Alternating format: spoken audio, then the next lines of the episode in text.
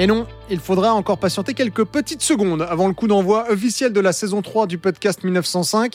Ce petit message que j'enregistre un peu plus de 24 heures avant la diffusion de l'épisode 1 pour vous dire que les trois premiers épisodes de la saison 3 sont déjà en boîte.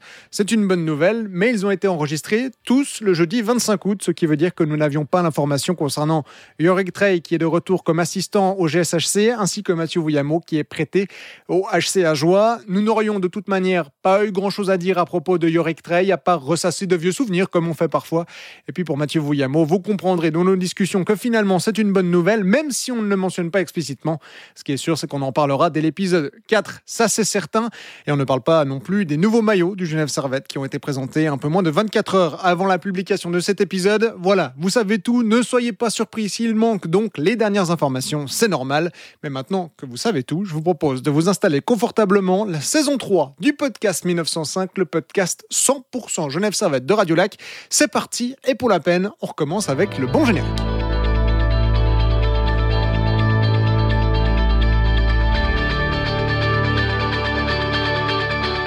Bonjour à toutes, bonjour à tous, bienvenue dans ce nouvel épisode, dans cette nouvelle saison du podcast 1905, le podcast 100% Genève Servette de Radio Lac. On est parti pour une troisième saison avec un objectif, obtenir 50% de finale depuis la création du podcast. Le... Nico, je vois que tu es déjà en désaccord, ça commence bien après moins de 20 secondes d'épisode. Bonjour Nico, comment vas-tu? ça va très bien et toi tu me fatigues déjà avec tes statistiques là, mais, mais je, je, je vais m'habituer, il hein. faut juste que ça on revienne. On est reparti pour une saison. On est reparti pour une saison. Absolument. Avec euh, quelque chose dont il va falloir prendre conscience. On utilisait le jingle de but de Cloton. Cloton est promu en National League. On va peut-être devoir changer de jingle. Ouais, enfin, Seb veut qu'on change de jingle. Seb m'a dit on peut pas se permettre de garder le jingle d'un club de National League. Quand ils étaient en Ligue B, ça allait, mais on maintenant qu'on est dans la même ligue. Évidemment, c'est celui-là.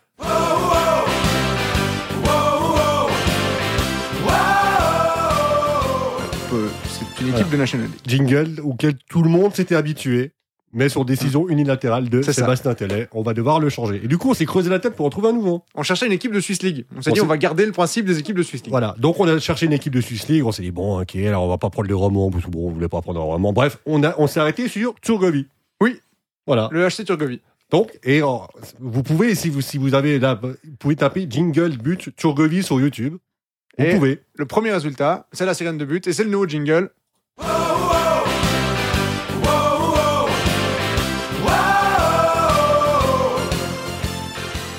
Parce que oui, il y a le 12 saurez. ans, Il y a 12 ans, le jingle de but de Turgovie, c'était le même que celui de Cloton. Mais maintenant, c'est celui de Turgovie. c'est celui de Turgovie. Donc, on ne parlera plus du jingle de but de Cloton, mais de celui de Turgovie il y a 12 ans. Et en revanche, on parlera toujours du Genève Servette. Et dans cet Absolument. épisode, on va parler de quoi, Nico? Beaucoup de choses. Ben, on, va, on va surtout vous parler de, bah, de la saison à venir, parce que mine de rien, elle approche quand même. C'est dans moins d'un mois, la reprise, enfin. Parce que ça On n'a aurait jamais une été pause- aussi proche d'une du pause de très saison. très longue euh, qui nous a qu'on- enfin qu'on a qu'on a vécu durant l'été donc et, et disons qu'il s'est passé quand même un certain nombre de choses au niveau du club enfin au niveau de l'effectif. Donc je pense qu'il y a beaucoup de choses à dire sur euh, sur ce qu'on attend de cette saison et les ambitions du club. Installez-vous confortablement, vous connaissez la musique, c'est parti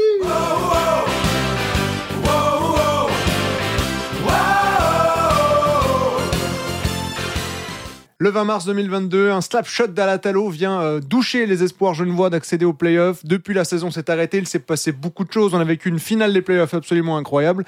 Mais du côté du Genève Servette, l'été n'a pas été non plus euh, faite euh, de rien. Elle a quand même été bien remplie. été bien rempli il y a quand même eu beaucoup de mouvements en termes d'effectifs beaucoup d'arrivées dont enfin qui ont déjà été pas mal commentées parce que parce que c'est une campagne de transfert à laquelle on n'est pas forcément habitué en tout cas on a on n'a pas pris pour habitude à Genève d'avoir autant de nouvelles d'arrivées de joueurs potentiellement dominants, en tout cas de très bons joueurs dans l'effectif.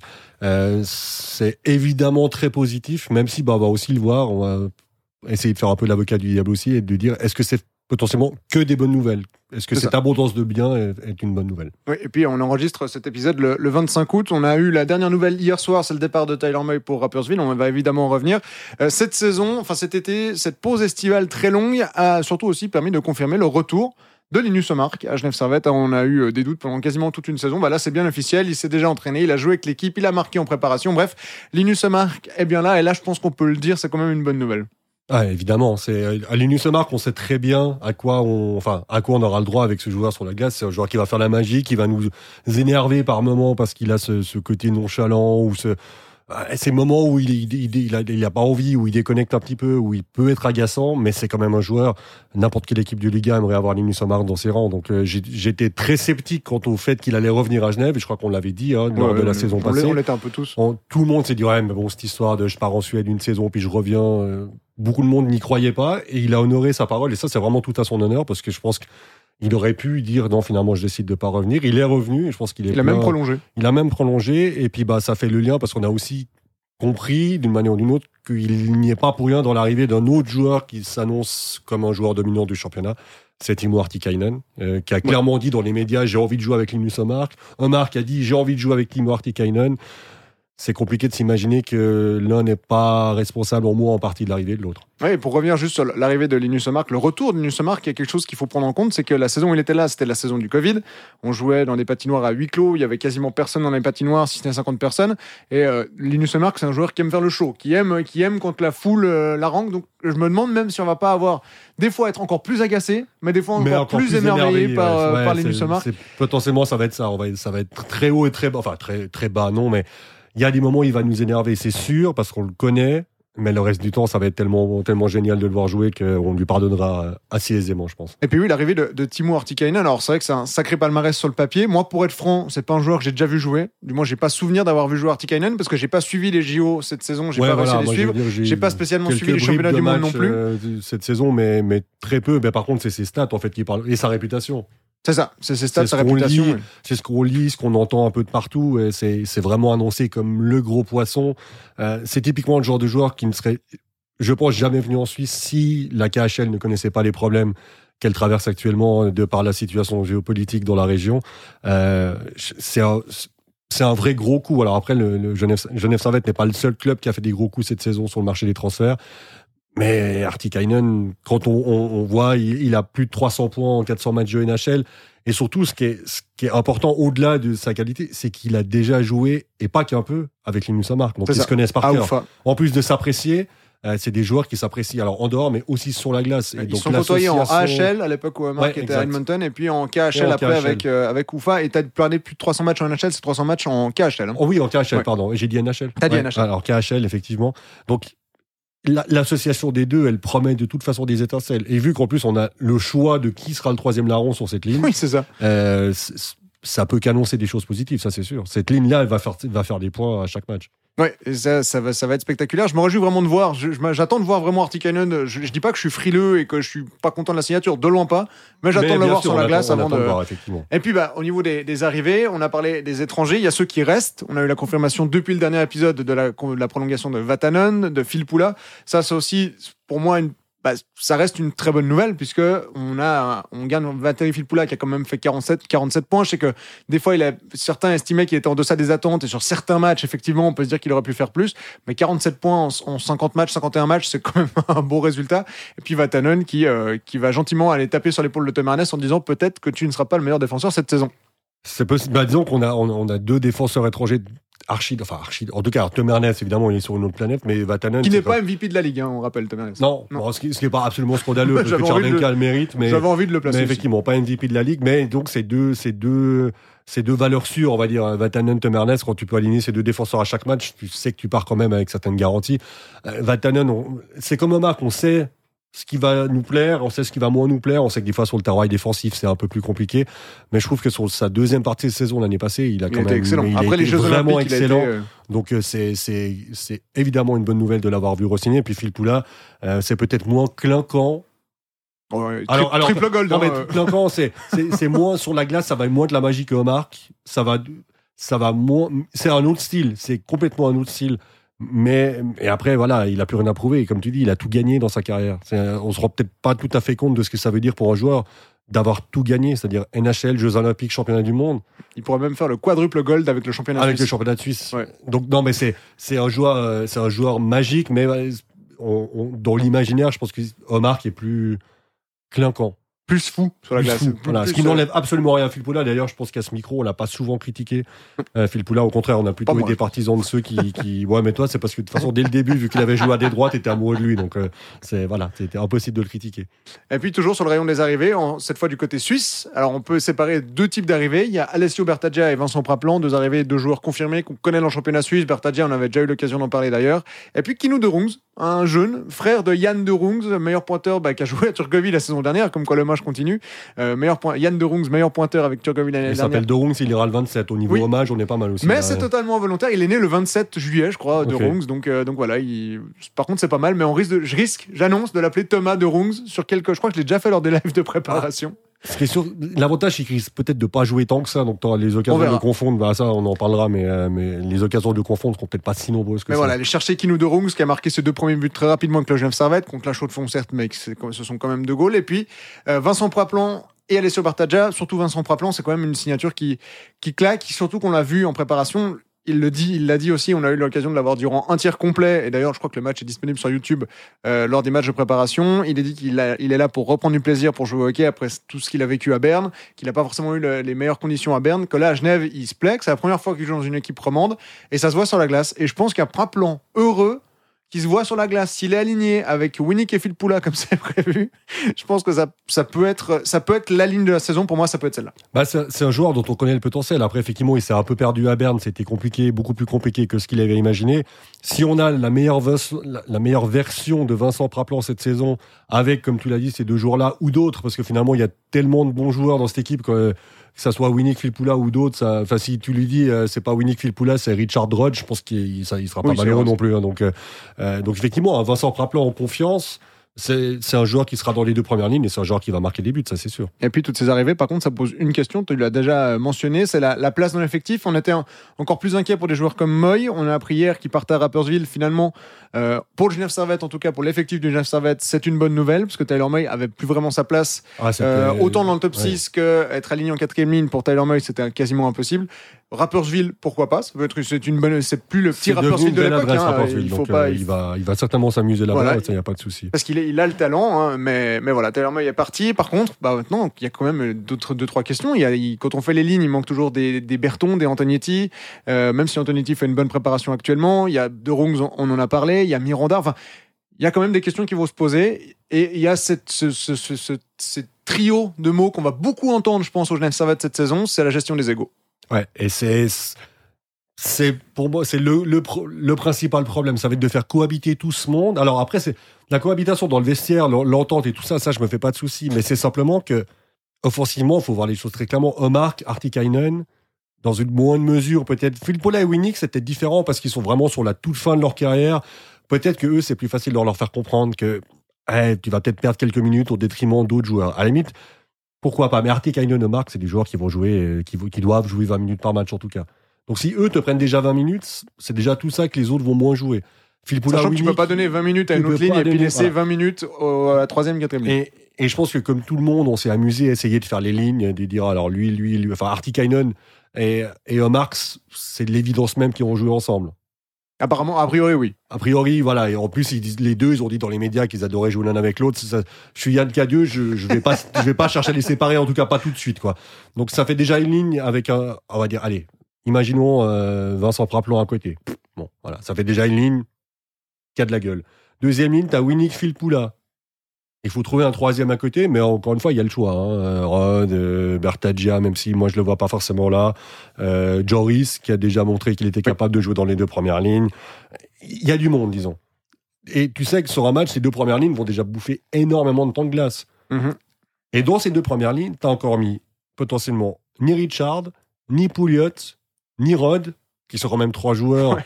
Qui, qui aiment avoir du temps de jeu, et sans parler après des joueurs, on va dire, de plus de compléments. Tu l'as dit, Antonietti, Berton, euh, et je crois que j'en oublie pas, on a, on a gentiment fait le tour. Avant, il y avait encore euh, Moy qui venait se greffer là au milieu, ça fait, un- entre guillemets, un problème de moins. Mais là, on parle même pas de cavalerie, de Rungs. Et hein, alors là, le a problème, c'est voilà. les jeunes. Quand je disais que tu risquais de pas forcément confondre souvent de Rungs et de Runes, c'est parce que je, je vois pas dans l'effectif là. Alors, sans blessés évidemment, parce qu'avec 8 blessés, bon, bah, il- tout le monde va devoir jouer, mais avec l'effectif au complet, je vois pas comment Cavalieri, de Runes euh, et, et même Smirnov, je, je vois pas comment ils auront du temps de jeu.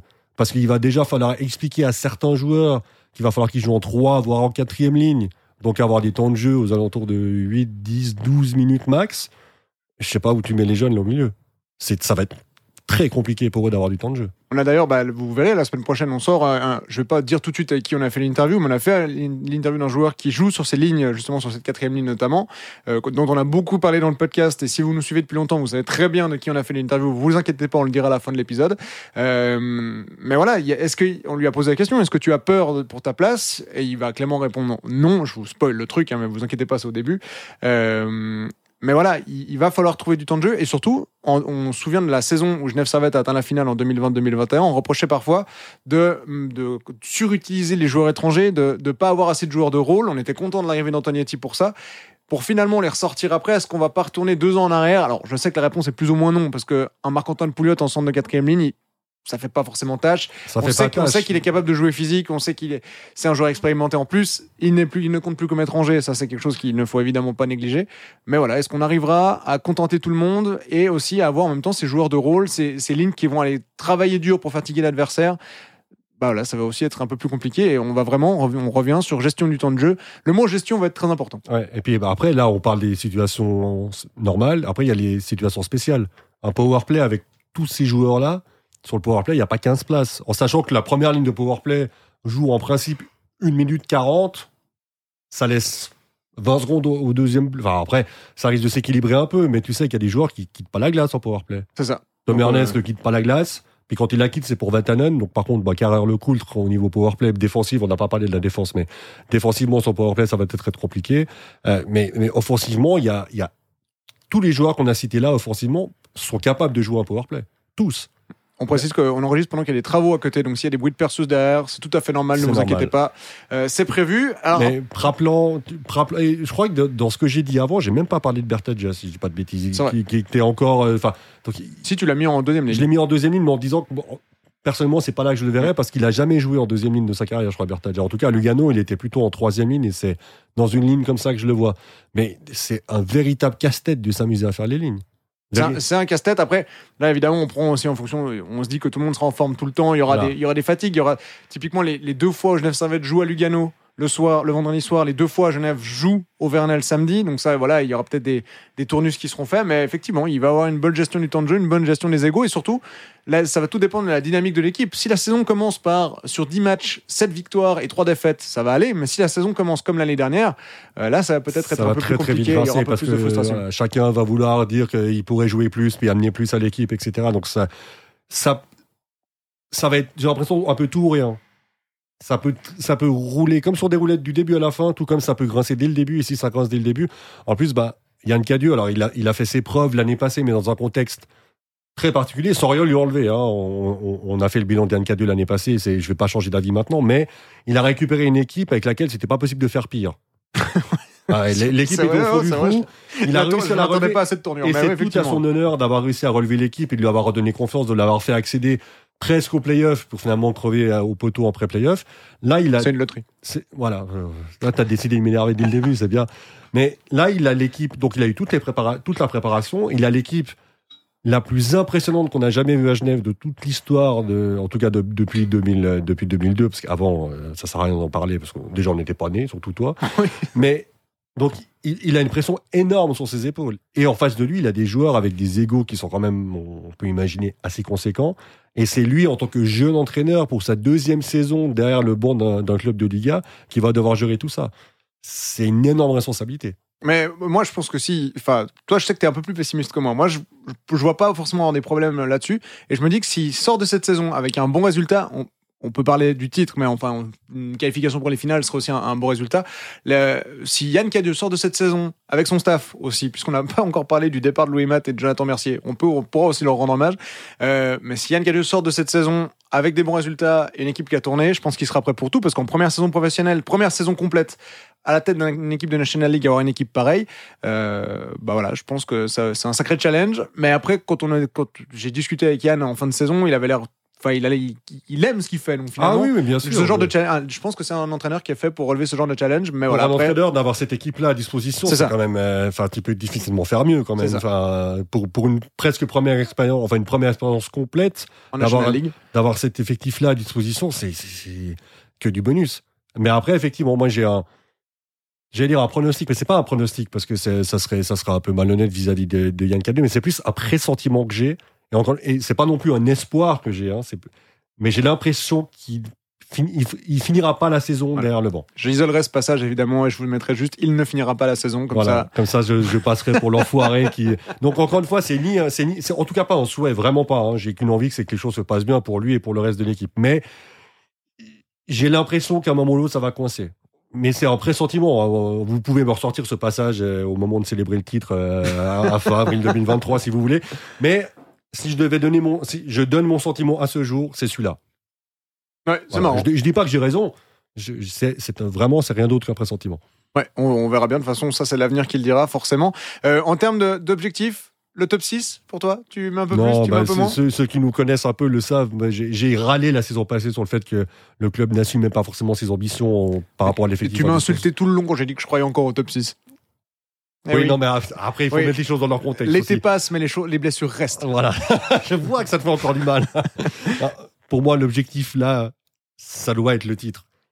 Après, il y a huit équipes qui vont, qui vont viser le titre également. Oui, parce Enfin, que Genève a une des meilleures équipes qu'il ait jamais eu, mais c'est le cas pour autres d'autres équipes aussi. Euh, allez voir le contingent de Zurich, allez voir le contingent de Zug, euh, même celui de Zurich qui a Fribourg, annoncé la signature d'Alexandre Texier d'ailleurs. Comme ça. Voilà. Voilà. Le- ça faisait longtemps que vous n'avez pas annoncé un truc un sympa. jeune là. français qui, qui marchait bien en NHL et qui s'en va, qui quitte la NHL pour des raisons mentales et qui peut retourner en NHL euh, la saison prochaine. Donc euh, Donc c'est gros transfert. Donc toutes les équipes se sont renforcées. L'arrivée, enfin le- le- la possibilité d'avoir six étrangers qui étonnamment ne sont pas des plombiers polonais. Non parce qu'on nous avait vendu Le- le sixième joueur le autrichien, le euh. cinquième étranger, ça va être des joueurs de complément. Ouais bah merci de complément, Artikainen. Texier, ouais, enfin. mais euh, mais on pour moi l'objectif il doit être clair avec cette équipe là. Si tu n'assumes pas le fait de vouloir aller chercher le titre, a un problème. Et en même temps, pour aller, pour aller convaincre Artikainen de venir à Genève, tu peux pas lui dire, ouais, on va vaguement viser les playoffs. Lui, il vient là pour être champion, il vient là pour jouer avec son pote, certes, mais il vient pas là juste pour ça, il vient là pour gagner quelque chose. Donc l'ambition, elle, elle doit être le titre au bout. Euh, et en plus, là, pour le- on a parlé que de l'attaque, mais on a, on a Oui. encore, enfin, il y a encore, il y aurait encore beaucoup de choses à dire sur sur la, défense, et et, les gardiens. et les gardiens, qui ont quand même assez fière allure aussi. Confier à l'heure à condition qu'il que physiquement il tienne. Il y a des vrais bémols quand ça. même, mais quand, sur le papier, avec tout, tout le monde en santé, c'est un effectif qui est hyper homogène. Ouais. Alors là, moi, la- la- étonnamment, la défense m'inquiète pas plus que ça. Enfin, dans le sens répartition du temps de jeu, parce que finalement, il y a, il y a- on, a, on garde quasiment le, le même top 6 qu'avait Genève Servette Moi, la saison En dernière. fait, la défense, ça va rien changer il y a par juste le départ de. Jonathan Mercier. Oui, qui malheureusement pour lui, euh, quand je dis que ça rien change rien, parce qu'il jouait plus depuis, a- depuis de longs mois. joué, ouais. Mais sinon, c'est le même effectif défensif. Donc les problèmes ou, le- ou, ou pas d'ailleurs qui étaient là la saison passée n'ont pas changé. C'est ça. Par contre, bah, dans les buts, il- bah, malheureusement, on va dire qu'il reste quand même un bémol. C'est la situation, c'est la santé de Gauthier Desclous qui est le gardien numéro 1. Certains diront peut-être un A, un B, parce qu'avec Maillard, il devrait quand même se répartir les matchs. Mais ça, c'est sur le papier si tout se passe bien. Si Gauthier Desclous est victime de, de ces problèmes de santé dans la saison, ça peut vite se compliquer. Et on n'oublie pas qu'il y a aussi Stéphane Charlin qui va accumuler de l'expérience en ouais, à Langnau. ouais. Il est prêté à Langnau, c'est pas euh, une licence B ou quoi que ce soit, il est vraiment prêté, donc il va jouer avec Langnau, il sera aligné avec Langnau. Et puis, bah, donc, est-ce que Gauthier Desclous va tenir physiquement toute la saison? Est-ce que Robert Mayer est encore capable de faire du Robert Mayer comme il a prouvé qu'il était capable? Ou est-ce que ces dernières saisons euh, bah, lui ont fait un peu perdre la- en confiance et en...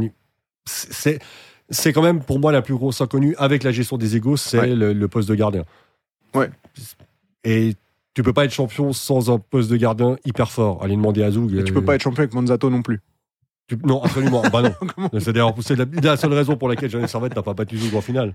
Non, mais Tout le monde le sait. Mais effectivement, mais après, il y a- on pose beaucoup de questions, mais forcément, on, est, on, est le- on enregistre hein, le 25 août, il n'y a pas un match de championnat qui a été joué, on a. C'est les théories de Il n'y a, même pas, il y a comptoir, même euh, pas eu un match avec les six étrangers sur la glace, donc voilà, il y a vraiment beaucoup de théories qu'on fait comme ça. Ah là, c'est que des que attentes, théories, des, ça. des, des- des sentiments, des attentes. de- voilà, c'est vous connaissez à force. Vous, de toute façon, tout ce qui est dit avant une saison, ça va être contredit à un moment ou l'autre dans la saison. Ouais, et puis, et demande puis à la ça. fin de la saison, il y a toujours les gens qui viennent te dire Ah, t'as vu, lui, il avait dit ça. Ouais, mais on avait dit ça il y a 10 mois en n'ayant jamais vu l'équipe jouer au complet. Donc, évidemment, plein de choses vont se passer.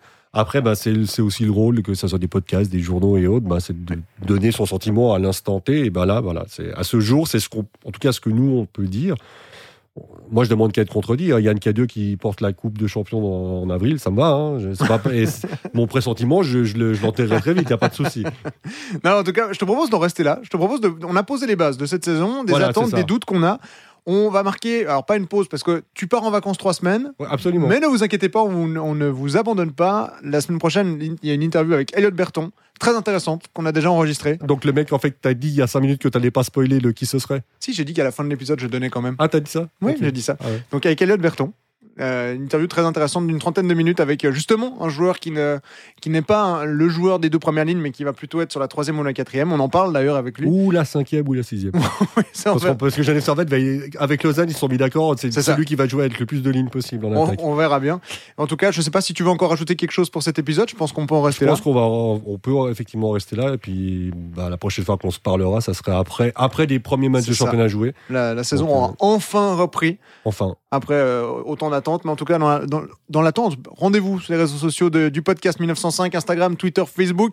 Merci Nico, ce fut un plaisir. c'est voilà, c'est un plaisir. On est reparti comme, euh, comme en 40 et, euh, Voilà. et on espère Comme en que, 2020. voilà, comme en- et on espère que ta, ta statistique pourrie du début d'épisode se réalisera. Quelle statistique pour ah oui, des 50%, Les de podcast, 50% ouais, de des 50% de finale depuis la création du podcast.